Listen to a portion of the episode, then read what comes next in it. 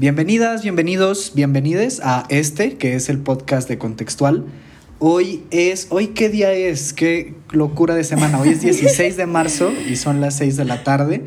Y aunque ha habido una agenda noticiosa que esta semana pues se le ha robado la detención del exgobernador Jaime Rodríguez Calderón, como les dijimos en el podcast pasado, nos interesaba tocar el tema del 8M, pero no inmediatamente, sino tratar de analizar las reacciones, qué ocurrió en esa fecha y de ahí qué se desprende y qué tareas públicas pues quedan, quedan volando, quedan pendientes y es indispensable comenzarlas a atender. Y para analizar este tema tenemos un cambio en nuestra rotación tradicional. De entrada, pues sí, nos acompaña como en todos los episodios Patti de Obeso.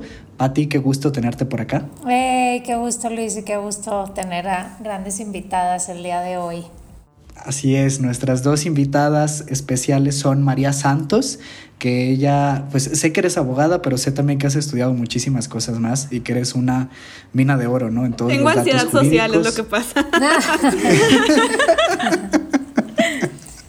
María, muchas gracias por estar aquí con nosotros. Y la otra risa que se asomó es la de Paulina Morán, que ella es arquitecta, feminista también, y pues una guía en entender cómo la ciudad es indispensable, ¿no? Para entender este, la violencia contra la mujer y cómo solucionarla. Paulina, bienvenida. Ay, muchísimas gracias, qué emoción. Me encanta este tema y siempre, siempre es un gusto compartir con María y con Patti también, siempre. Muy bien, bueno, pues la intención es yo únicamente lanzarles algunas preguntas, la discusión será para ustedes, pero antes de comenzar con eso me gustaría compartir algo de contexto, ¿no? Este, entonces, como seguramente saben, pero quizás no, el 8 de marzo es el Día Internacional de las Mujeres y en nuestro país, pues mujeres de distintas ciudades salen a manifestarse para exigir que se apliquen sus derechos, que se les trate con dignidad y respeto y que se erradique la violencia en su contra, ¿no? Y parece mentira que eso sea tan disruptivo. Este, y pues bueno, desde ahí partimos, ¿no? Este 8 de marzo en particular, y, de hecho de unos pocos años para acá, pues hemos visto movimientos, o sea, manifestaciones mucho más amplias, con mayor presencia de personas en las distintas ciudades de este país, y coincide también con un presidente que ha decidido posicionarse pues casi que públicamente en contra del movimiento feminista, o que por lo menos choca en el discurso cada vez que es 8 de marzo. Coincide también con roces policiales que se han visto sobre todo en la Ciudad de México, pero también en Guadalajara y en Monterrey. Y en el caso del contexto local, pues es el primer 8M del nuevo Nuevo León. Este, entonces, pues es la primera vez que Samuel García como gobernante le toca eh, la manifestación del 8M.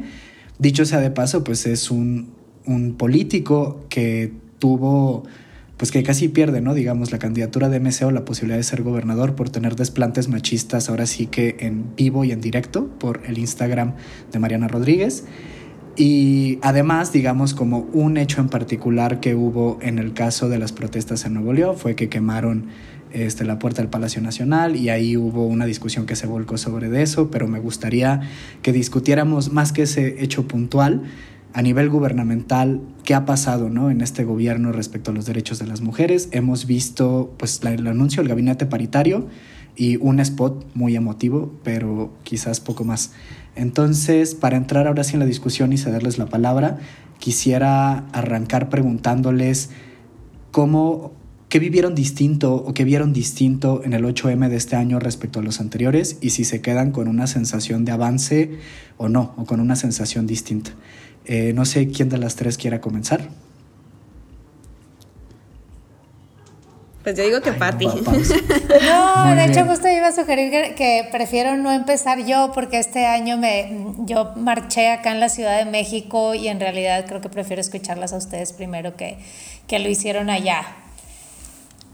bueno, yo voy a empezar. me, me, me adelanto.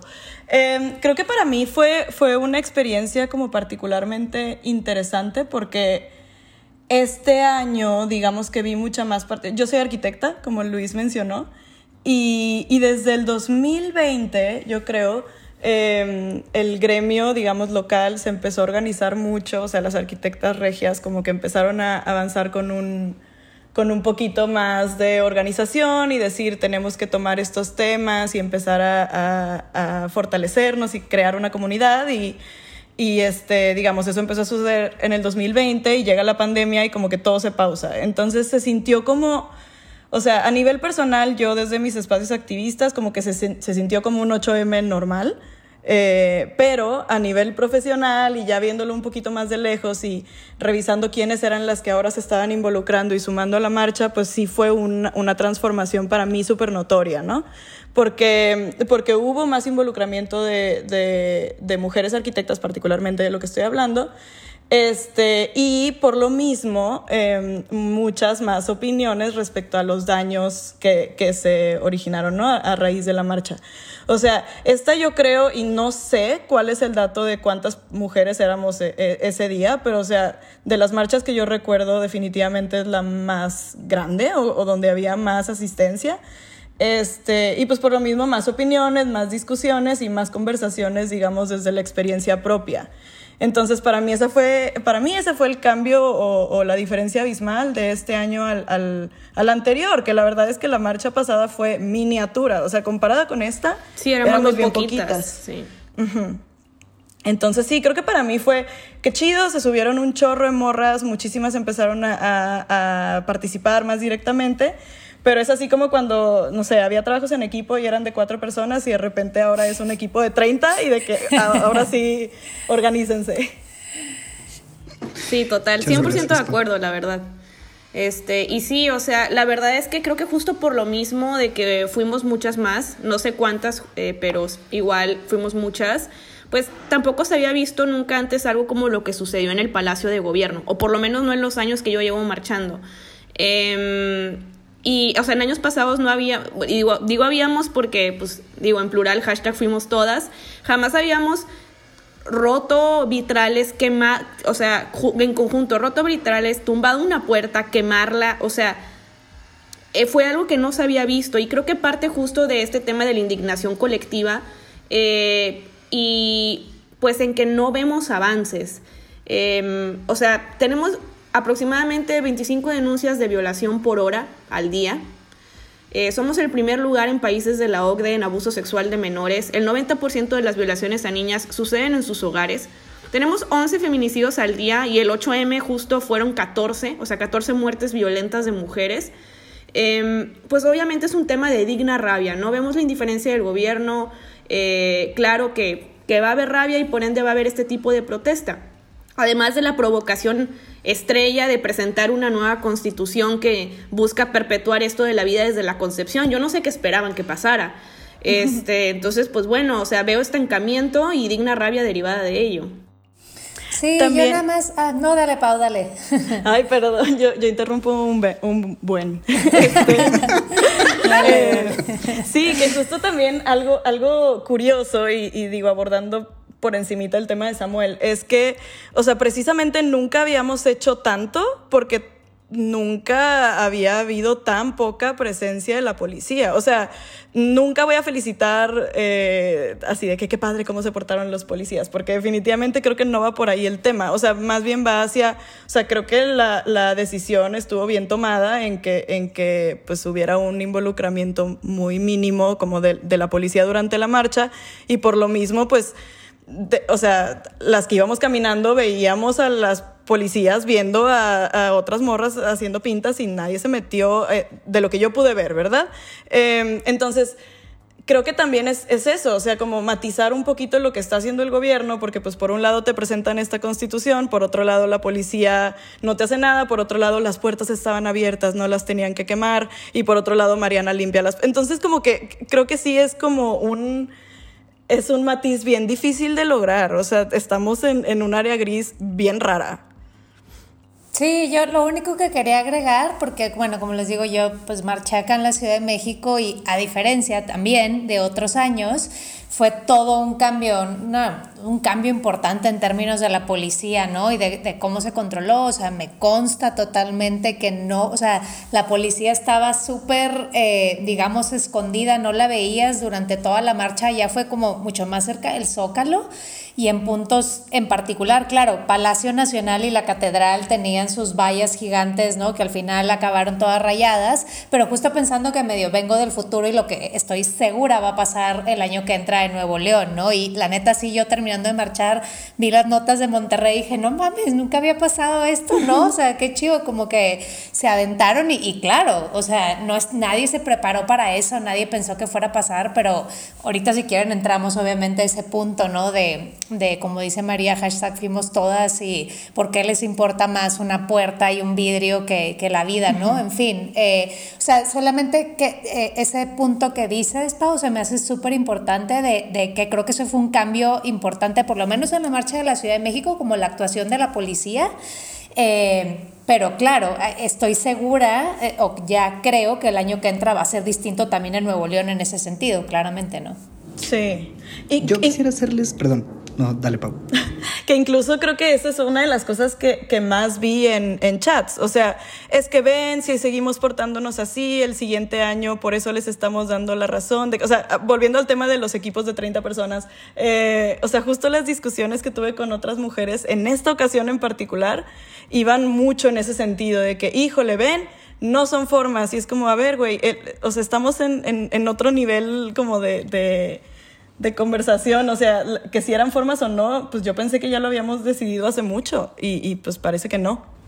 Y justo quiero tomar como pie eso que mencionas, porque cuando fue todo lo del ángel y que se pintó, o sea, yo imaginé que había sido como un poco una discusión superada en los medios.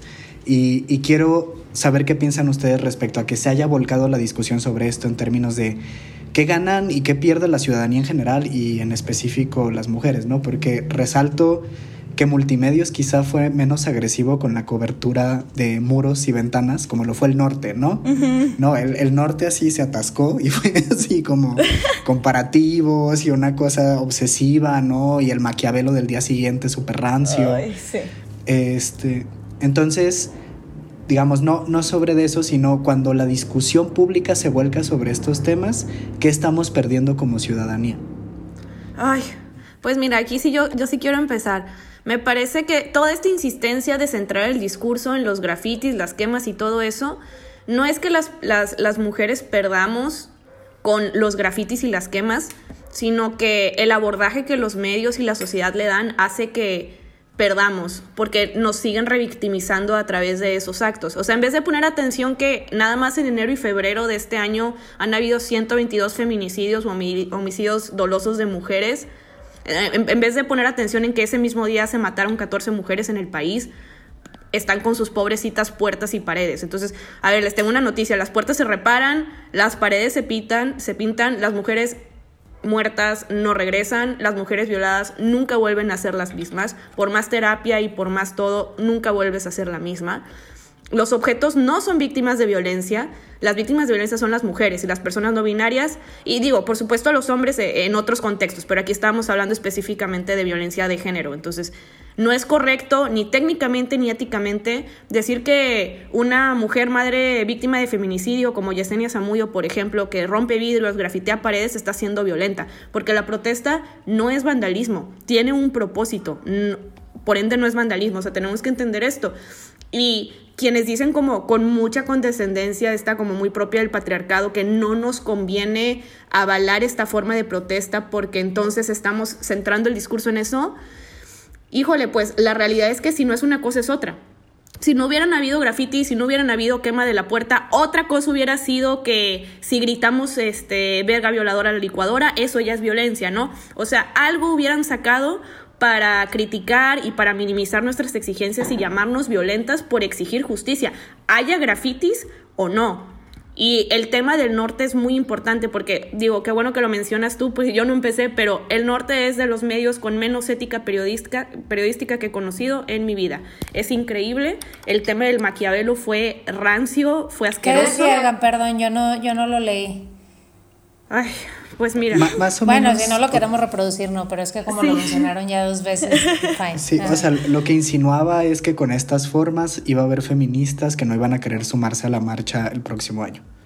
Sí, como echándonos la culpa, ¿no? De sus propias violencias y revictimizaciones. Digo, no sorprende del norte, pero sí molesta. Claro.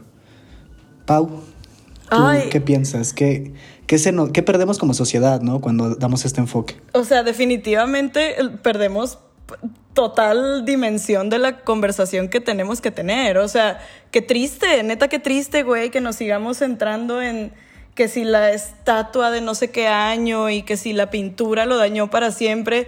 O sea, a mí de las cosas que más me molestó, y aquí quiero hacer un reconocimiento como así de que explícito a, Selene de Restaurica, o sea, algo que me sorprendió fue que el norte saliera a, a entrevistar restauradores al día siguiente y por favor díganos la magnitud de los daños, güey. Cuando hay restauradoras hablando justo de que, de que primero va el registro así completito de cada una de las pintas y cada una de las palabras escritas en cada uno de los vidrios. Y, o sea, primero veamos cuál fue la exigencia y después reparamos lo que se nos hinche, pero primero veamos de dónde nació. Y justo centrándonos en los daños, haciendo este antes y después de lo que dejaron las vándalas. O sea, definitivamente pues perdemos por completo la dimensión de la urgencia de la que está hablando María. O sea, es una discusión estéril, inútil, vacía, no sirve de nada.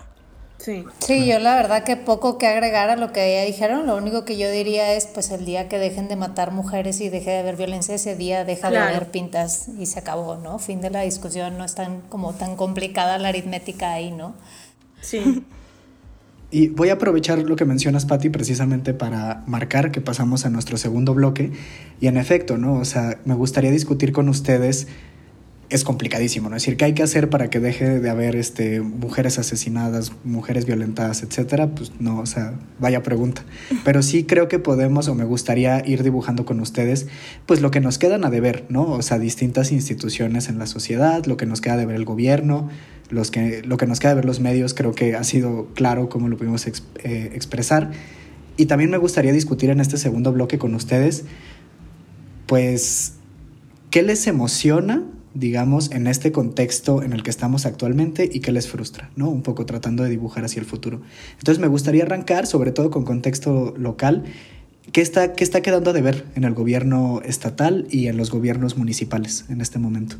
A ver, ahí yo, yo empiezo porque lo quiero conectar como esto que decías que como que les emociona o qué, porque creo que también incluso, y hay que, hay que decirlo dentro de, dentro de la marcha, digo, no estuve en la Monterrey, pero estuve en la acá y estoy segura que así fue, o sea, la, la, dimensión de justo lo que decían ustedes, que seamos más, que claramente cuando estás ahí te das cuenta que es un espacio, em, es un espacio, no sé, muy rico, de distintas maneras, ¿no? De distintas expresiones. Muy diverso. Eh, muy diverso, muy, no, sé, son espacios que luego es difícil encontrar en otros lados y lástima que solamente un día al año, ¿no? Y, creo que eso también es importante decirlo porque yo sí creo firmemente que la neta es que las mujeres... Eh, somos quienes estamos empujando ciertas conversaciones y ciertos discursos y de eso me siento orgullosa y emocionada eh, y dicho esto, eh, también creo que está bien difícil que tengamos que ser responsables de eso, ¿no? O sea, como que ya estuvo, ¿no? Eres, eres víctima y también al mismo tiempo tienes que ser quien educa y capacita y concientiza y marcha y la chingada. O sea, es demasiado. También a mí tengo amigas que decían, oye, yo ese día quiero descansar. Y yo, claro, obviamente. O sea, no, no se trata de que tengamos que a fuerza hacer algo, ¿no? Y creo que por un lado, ya hablando de, lo que tú decías, Luis, de qué nos queda de ver Híjole, para mí es bien complicado. Por, un lado, es un tema bien pragmático, ¿no? De presupuestos para estos temas, de que realmente, o sea, porque ahí es donde se, eh, digamos, se traduce la, la, importancia del tema, ¿no? Donde hay presupuestos, donde importa y donde hay prioridad. Si no, olvídate, es puro discurso que no nos sirve de nada, ¿no? Entonces, eso por un lado. Y por otro lado, creo que esto, como la, la narrativa, yo no sé quién la empuja y quién la agarra, ¿no? Porque los gobiernos finalmente sí siguen moviendo por un tema electoral, por un tema de votos, etcétera. Entonces, a más exigencia cambian las prioridades o cambian las prioridades y entonces cambia la exigencia, no lo sé. El, punto es que estamos en, en, un lugar horrible donde la violencia es cada vez más desproporcionada y yo sí siento que, que eso no se está traduciendo de ninguna manera eh, como prioridad del gobierno, ¿no? De ningún gobierno, eh, de ninguno de los tres niveles, ¿no? No, no conozco alguno que sea su prioridad, por lo menos yo, ¿no? Qué fuerte. Yo creo que eh, deriva también de que casi no hay mujeres en el gobierno, en, puestos, eh, eh, me refiero a nivel ejecutivo. Em, que estén además interesadas en estos temas, porque también hay que decirlo, aunque duele, pues hay mujeres en ciertos puestos de poder que no están tan interesadas en los temas. Digo, yo, hablando del tema, yo no comparto este tema de eh, hacerles una exigencia particular a esas mujeres como si nos debieran algo a todas, pero lo menciono como un fact de, o sea, no todas están interesadas en estos temas. Eh, ¿Qué nos queda de ver el gobierno eh, estatal? Pues yo creo que de entrada conocimiento de causa, o sea, eh, obviamente no espero que un hombre con cierto privilegio, bueno, con ciertos privilegios, sepa de temas de género, eh, pero sí que se acompañe de mujeres que sepan. Y hay mujeres que saben en su gobierno. Entonces, pues sensibilidad y escucha activa con las feministas en su gobierno. Em, tenemos a una gran feminista, Alicia Leal, tenemos también a Jimena, tenemos a Melisa Segura, o sea, ¿por qué hay tantos errores de parte del gobernador? Pues porque no hay una escucha activa. No se diga con la gente de su gabinete, pues menos con nosotras. Este, ahora, también nos deben muchísimo los medios. Ya si perspectiva de género es mucho pedir, pues bueno, un mínimo de ética periodística no le vendría mal a veces Noticias, El Norte y a otros medios. Ojalá se pueda hablar también de perspectiva de género. Claro. Pau, ¿tú qué piensas? ¿Qué nos quedan a deber los gobiernos locales? Ay, es que creo que, o sea, coincido con Patti y con María y también creo que, o sea, en campaña escuchamos muchísimo eh, por todos lados que este era un tema transversal, que no solo era un tema único y que no solo era de las mujeres y todo el mundo estaba muy a bordo y todo el mundo quería atenderlo. Y, y, pues sí decepciona y cansa ver que no es cierto. O sea, si, si realmente fuera así, yo vería el tema en todos lados, en los foros del metro, en, o sea, en cualquier cosita, en cualquier acercamiento que hiciera el, gobierno estatal y los municipales y el que quieras, se tendría que ver al, por lo menos en, un bullet, pero la realidad es que es como de lo que se acuerdan ya que alguien preguntó. Em, justo el 8M eh, estuve platicando en la semana de feminismos con, con las morras de Georregias y, y la conclusión a la que llegábamos, que es bien cansada, era justo lo que va, por lo que va Patti, ¿no? O sea, como nuestro jale ahora es estar en todos los espacios todo el tiempo, todo el día, para asegurarnos de que el tema está. Y, y urge un relevo, o sea, al final no, no podemos depender de la, del tiempo y de la voluntad y del trabajo gratuito que hacen las feministas eh, para que el tema se siga posicionando. O sea, definitivamente para mí es, yo quiero ver esto en todas las presentaciones que hagan para siempre de todos los proyectos del mundo entero. O sea, sí, de verdad es transversal. Claro, no, y también, o sea, justo eso que mencionas me parece súper importante porque muchas veces nos exigen esto de ¿y por qué las feministas? Y de dónde, como ya está es meme. ¿Y dónde estaban las feministas cuando? Se me cayó el sándwich. ¿Dónde estaban las feministas cuando? Mi gato vomitó. O sea, quieren que las feministas estemos en todo. Oye, pues también somos personas con trabajo, con problemas personales, con todo, ¿no? Porque tenemos que estar en todo, todo el tiempo, de forma gratuita, haciendo trabajo, porque quienes les tocan estos temas, porque tienen atribuciones constitucionales para dedicarse a atender esos temas, no lo hacen. Estamos supliendo la labor del Estado de forma gratuita a costo de nuestra salud mental y a veces física. Entonces, sí creo que es importante también eso, o sea, visibilizar que estamos las mujeres supliendo labores del Estado. Y eso... Y, perdón. E, eso también lo quiero ligar a lo que nos emociona y nos frustra, porque justo para mí, o sea, el, el momento más emocionante del 8M fue, bueno, esto no es ok, va a sonar raro, pero se perdieron varios niños y niñas eh, en la marcha, o sea, se separaban de sus mamás. No me emociona que se pierdan, pero, pero el proceso para, para reencontrarles, eh, o sea, tenemos una capacidad de, de organizarnos en chinga y agacharnos todas y guardar silencio un ratito y empezar a gritar el nombre de la mamá y señalar hacia dónde está el niño y que lo encuentre, porque porque estamos haciendo ese jale. O sea, esto que dice María, o sea, estamos acostumbradas a estar así, con el switch encendido todo el perro día. Entonces, pues claro que si se pierde un niño, ninguna, o muy, o sea, la mayoría de nosotras vamos a, luego, luego saltar para ver cómo lo solucionamos. Entonces, eso me emociona, me frustra ver que, pues, que estamos casi, casi solas. O sea, que, que pues somos nosotras. Sí, a mí también me emociona que somos muchas, que estamos cada vez más unidas, cada vez hay más eh, mujeres en estos temas, pero sí me frustra ver que eh, quienes tienen el poder de hacer un cambio un poco de forma más inmediata y de, con, un, con un impacto más amplificado no lo hacen, que estamos solas, como dice Pau. O sea, no solas entre nosotras mujeres porque somos muchas, sino solas respecto de estas instituciones que no nos respaldan y están obligadas a hacerlo. Y pues la revictimización es lo que a mí más me puede y me encabrona. La revictimización de parte de instituciones de gobierno, de la sociedad, a veces hasta de las familias de las víctimas, ¿no? Y yo quería preguntarles, o sea, como en este tema de deuda de las instituciones, o sea, pues en el Monterrey empresarial me da la sensación que las empresas tampoco les está importando este tema. Y también quisiera preguntarles sobre el rol que están jugando la sociedad civil organizada respecto a este tema, ¿no? La institucional, la que tiene más años, etcétera. ¿Qué tanto deberían meterse más? ¿Qué tanto lo están haciendo bien, mal, etcétera? ¿Cuál es su percepción? Pues ahora sí que respecto a este otro gobierno que no es gobierno, pero sí tiene muchísima incidencia.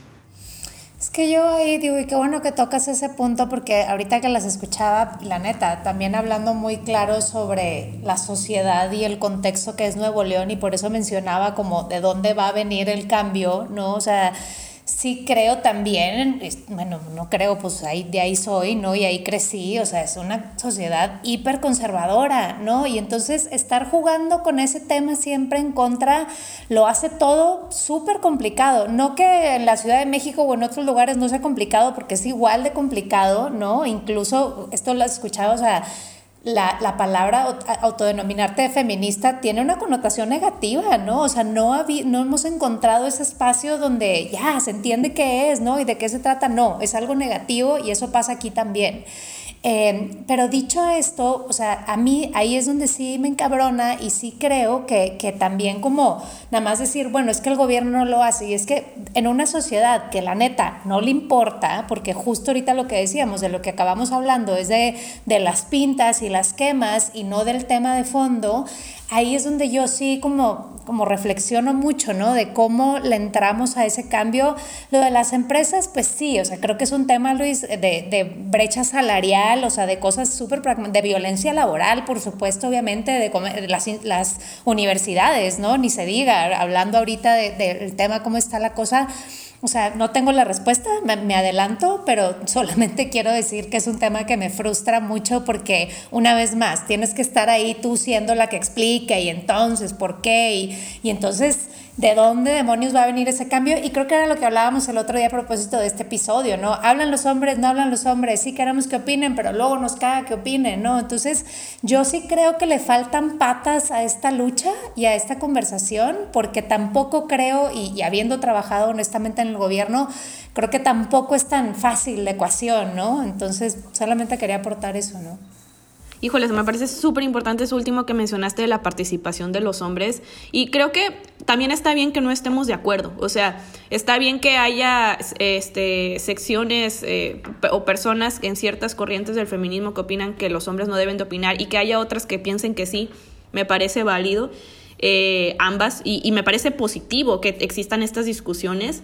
Em, personalmente yo creo que son importantes los espacios separatistas, sobre todo en el marco de, de, una fecha conmemorativa o de un evento conmemorativo como lo es el 8M, sobre todo porque en una marcha pues también buscas sentirte segura, ¿no? Entonces es importante que sean espacios separatistas, y con separatista me refiero separatista de los hombres, por supuesto que no me refiero separatista de, de mujeres trans, porque esa es otra discusión muy lamentable que no, pues no es tema y, y ojalá en el futuro ya no sea tema nunca, pero eh, mujeres cis, trans, eh, eh, que estemos seguras en, en, un contingente, ¿no?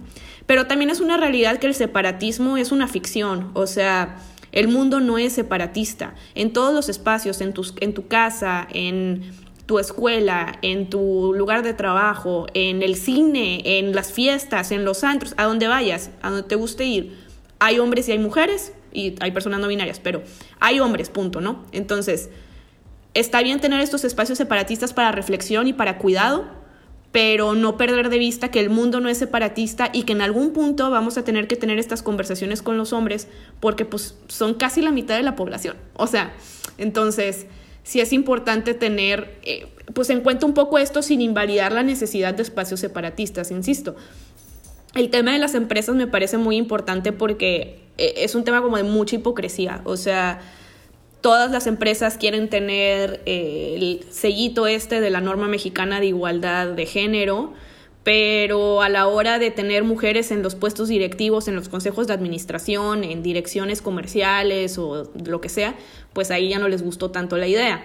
a la hora de pagarles lo que hacen eh, de forma igual que, que, a los hombres que hacen el mismo trabajo, pues ya no les gusta tampoco la idea. A la hora que le dices al jefe que no acose a su empleada, tampoco les gustó la idea. Entonces, pues eh, es un poco como de congruencia también que falta en las empresas. Y la sociedad civil creo que, digo, eh, también hay como mucha sociedad civil, o sea, es muy distinto como las organizaciones ya muy, ya muy consolidadas, con mucho apoyo económico y político incluso que las que son un poco pues, más independientes, ¿no? Eh, independientes de ahora, como dice mi viejito de oro, independientes del poder económico y del poder político, ¿no?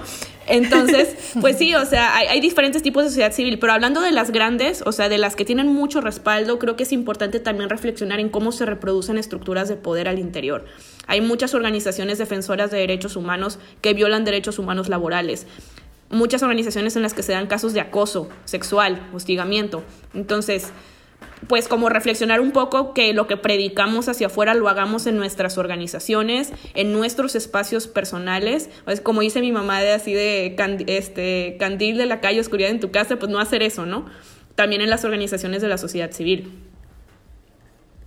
Pau. Yo justo estaba pensando em, primero como en este tema de, la participación o el rol que deben de jugar, o no que deben, pero que podrían o no jugar los hombres. Em, creo que también tuve, tuve la, oportunidad de platicar con algunas morras del tema del paro del, del 9 de marzo. O sea, como que quiero hacer un mini paréntesis de esto porque justo en el 2020, que el 8 de marzo fue domingo, eh, pues decidimos colectivamente parar el 9, que era lunes, y, teníamos eh, un eslogan muy, muy adecuado y el 9 ninguna se mueve y como que listo. Em, eso, digamos, hoy, o bueno, no hoy, el, 8 de marzo de este año, no tenía mucho sentido. Y, las conversaciones que yo tuve con, con, hombres y con mujeres era justo como, ¿por qué, o sea, ¿por qué voy a parar un día aparte para que ustedes reflexionen, quién sabe sobre qué, o sea, como que cuál es el propósito de un paro si, y también abordando este tema de las empresas, si uno, te están dando permiso, o sea, las mismas empresas están sacando su, yo, empresa A, estoy con las mujeres y si quieren parar hoy, adelante. O sea, ¿cuál es el punto de un paro si uno te están dando permiso?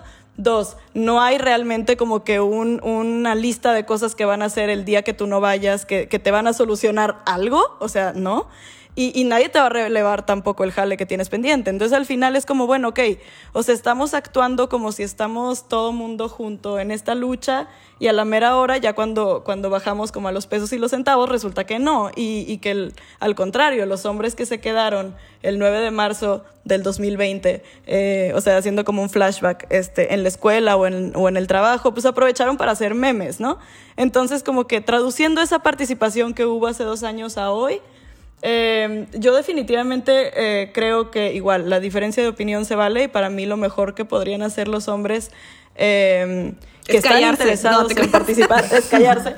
No, los que están interesados en participar es, es, es, justo dejar de preguntarle a la feminista más cercana que tienen. O sea, la reflexión es, es, es propia, o sea, y es autocrítica y es como al interior. ¿Qué, qué necesidad de que todo el tiempo, o sea, de verdad no, no es normal, siento yo, que, que, cada morra tenga una lista de dos o tres vatos que le preguntan, oye, ¿yo qué hago el 8M? Pues no sé, güey, pregúntale a este otro vato que también me preguntó, háblense, tengan. Sí, porque nos trasladan la responsabilidad a nosotros de educarles, de que, morro, ¿tienes internet? Sí. ¿Tienes cinco minutos en tu día? Sí, Google. Sorpresa. o sea, se acabó. ¿Por qué tenemos nosotras que suplir su falta de interés? Para informarse por sí mismos, porque no es como que no tienen las posibilidades. Si así fuera, otra discusión es, pero no es el caso. Entonces, pues sí, o sea, entre ustedes platiquen, reflexionen. Una cosa es que de vez en cuando haya una, una duda muy específica, ¿no? Pero esta necesidad de que todos los 8M te escriban 10 vatos, Oye, es que fíjate que quiero ser aliado, ¿qué hago? Morro, no sé, estoy harta, sí, o sea, de, entrada número uno no me hables, o sea, déjame, en paz por lo o menos. Pregúntame en septiembre. Pregúntame en septiembre, porque, ajá, o sea, porque es solo el 8M como para verte aliado cool, o sea, no. Sí. Claro. Bueno, pues para cerrar, antes de que se me vaya el tiempo de las manos, quiero hacerles una pregunta que también es un ejercicio de imaginación. ¿De qué vamos a estar hablando el 9 de marzo del 2023? ¿Cuál va a ser la discusión? Ay, yo aquí sí tengo una respuesta un poco no, pues no tan positiva que digamos. Yo creo que lo mismo. O sea, como veo las cosas en los medios, en el gobierno, en la sociedad, no creo que hayan cambios de aquí entonces, la verdad, o por lo menos no significativos. O sea, vamos a seguir en la lucha hasta que esto cambie. Vamos a hablar de lo mismo el siguiente año y seguramente también el 8 de marzo de 2024. Yo la verdad, o sea, igual tomando tomando a Patty del futuro de referencia, o sea, sí, pues la neta yo yo no veo ahorita, no veo claro cómo esto se pueda solucionar en uno, en cinco, en, en no sé, o sea, me da miedo, te lo juro que me da culo ponerle número porque porque asusta, o sea, yo no le veo ahorita una salida pronta.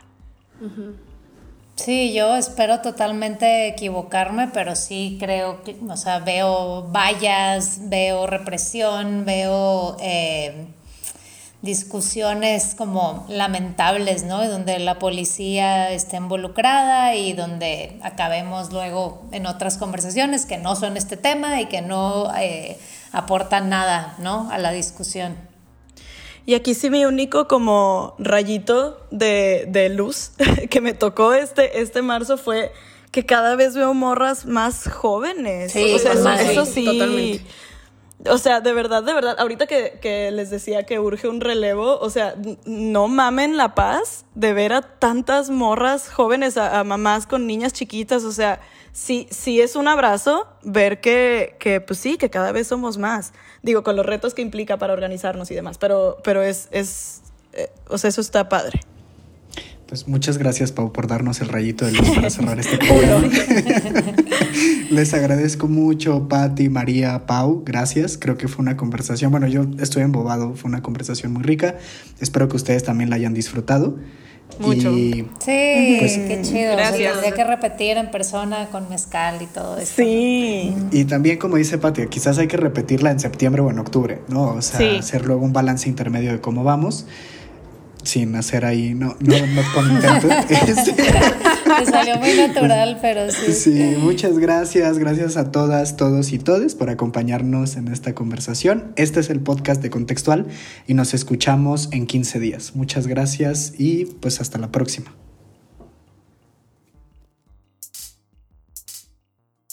Este fue el podcast de Contextual. La producción de sonido está a cargo de Guillermo García Cano. La dirección editorial la realizamos entre Juan Certuche, Pati de Obeso y un servidor, Luis Mendoza Obama. El proyecto es una idea original de Contextual MX y puedes escucharlo en Spotify, Apple Podcast o directamente en nuestra web www.contextual.mx. Nos escuchamos otra vez en 15 días en este espacio, el podcast de Contextual.